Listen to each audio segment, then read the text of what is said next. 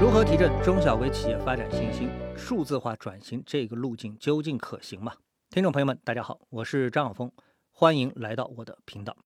上一期节目呢，我们简单聊了聊中小微企业在目前的经济环境中如何稳定自身，实现稳健发展。那么本期节目呢，我想从两个方面进一步谈谈中小微企业在稳健发展的基础上，如何进一步提升自身的竞争力。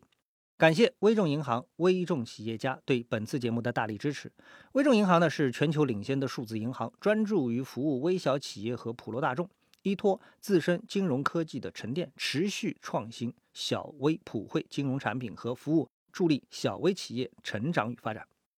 结合微众银行提供的案例和我自己检索的信息，我们来一起看一看中小微企业的发展之道。过去十年，随着国内总体营商环境的持续改善，我国中小微企业的不断发展壮大，产业布局更加合理，在国民经济和社会发展中的作用呢，也是日益的显著。有个说法是中国的企业啊，分布是呈金字塔型的，但数字化转型进程啊，却是图钉型。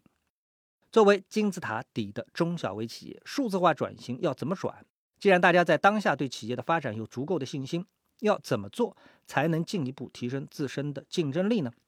要我去看一家企业的发展水平及实力，财务报表数据的三剑客——资产负债表、利润表、现金流量表，这三张表在评估企业的资质能力与风险程度等方面都有着非常重要的作用。特别呢是对中小微企业，对投资者而言，这些信息其实并不陌生，属于企业财务数据中最基础的，从不同的维度客观反映了企业的不同能力。这不只可以帮助普通投资者去综合评估出企业当前的整体实力以及后期发展的能力，也可以让相关的金融机构在开展企业信贷业务的流程中啊，获得有效的、有参考价值的信息。因此，这三张表对中小微企业来说，不仅仅是评估自己水平的表单，其实呢，也是自己发展过程中的一次机会。但是，如果我们做投资，考量一个企业是否有价值，并不能仅仅看这些数据。在三张表之外，判断一个中小微企业的价值，还需要建立一个你自己的评估体系，去看一些关键指标。如果你想获得更稳定的收益，想持有这个企业的债权，那你要更加关注它的稳定性。说白了，就要去考量这个企业啊，它的经营能力是不是靠谱，公司的业务是否有隐藏的雷区。如果你想获得更高昂的回报，想成为这家公司的股东，那你要考虑的就是它的成长性，以及这家公司业务上的优势，它的发展方向、路径与手段。近几年来，随着传统产业的升级、新兴领域的爆发，在企业革新的过程中，不得不提到的一点就是数字化。这几年“数字化”这三个字啊，大家应该没有少听过。我们频道的听众应该对这个更加熟悉吧？像人工智能、大数据的兴起带来的热潮。我们做过很多这一领域投资机会、行业变革的拆解与分享节目。数字技术和实体经济的融合，随着我们国家数字产业规模的扩张过程越来越明显、越来越深刻。数字化转型是一直以来各个行业发展的目标。过去几年，大家意识到，凭借以往的模式是行不通的，想要改变，就必须要走数字化转型的道路。数字化可以为中小微企业的发展升级创造出前所未有的机会。既然在常规发展模式中，中小微企业的条件并不占优，那这条路可能就是个转机，可以帮助克服这些企业在走向规模化、全球化发展过程中的一些障碍。但这只是理想状态下最美好的愿景。从长期来看，中小企业数字化转型确实会有利于自身实现降本增效，也有利于提升产业集群的效率与活力。但在现实中，中小微企业在数字化转型的过程中，也容易碰到很多的阻碍与困境。目前，中小企业数字化整体水平依然偏低。我们在网上啊看到了这么一项统计数据：百分之七十九的中小微企业虽然正在进行数字化转型，但大家仍处于入门阶段，相当于刚进幼儿园的水平。归根结底，不会转、转不好，是中小企业数字化转型面临的共同难题。伴随着中国经济发展愈发强盛，这些中小微企业乃至相关的行业，怎样才能走出一条适合自己的发展之路呢？我一直觉得，在中小微企业面临的转型问题中啊，最困难的问题之一应该是融资，因为它有三高问题。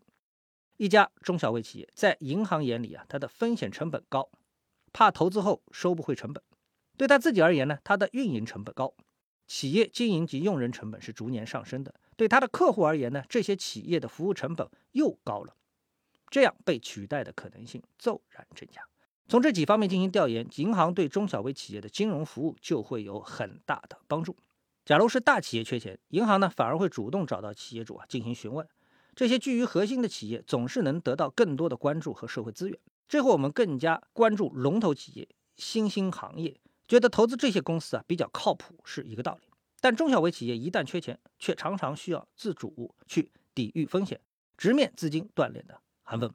互联网上啊流行说，看这个人到底重不重视这件事或人，关键要看他在这上面花了多少钱和多大功夫。但其实这一条在应对中小微企业贷款问题时呢，却又是另一条路径。为什么会变成这样一个局面呢？给中小微企业贷款融资，真就属于一个世界难题。我们来做一道分析题啊，你作为一个债主，可以借给别人一百万，你是愿意直接借给可靠的大客户，还是东借一个西借一个，零碎堆积到一百万？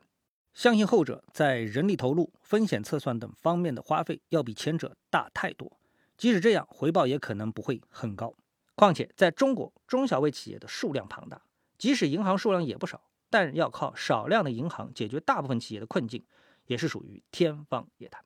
我之前呢听到过很多有潜力的优质企业撑不下去倒闭的事情，也看到很多餐馆经过了一段困难时期，不断的盘算紧张的现金流、房租、人工、供应商贷款等成本，但最终也还是因为各方面的压力关了门。其实这个核心问题就在于，如果这些中小微企业遇到难关的时候，有人能拉他们一把，那最后的结局可能就会改变。企业成长的背后，其实离不开银行的持续的陪伴。这里呢，我再给大家讲个故事。我们都知道，有一些行业啊是需要先投入才能有所回报的。对于这些需要重度投入资金的公司来说，在项目初期，往往公司现金流压力会很大，对一家企业的家底就很考验。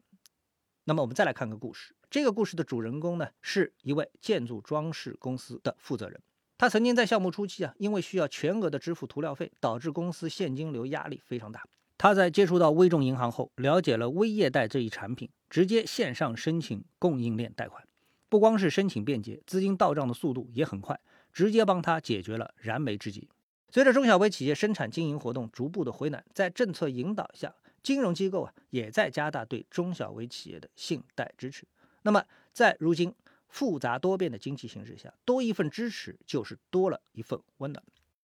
和大家说了这么多，其实中小微企业的发展啊，要想更加的稳当，就需要金融支持更加的准确。通过数字科技提升服务效率，让中小微企业的融资成本、运营成本、创新投入都能够得到真正的实惠，为这些企业的发展做出更大的贡献，真正让利于公司发展、行业发展乃至经济发展。那本次节目呢，就和大家分享这么一些信息。感谢微众银行、微众企业家对本次节目的大力支持。我们下次节目时间再见。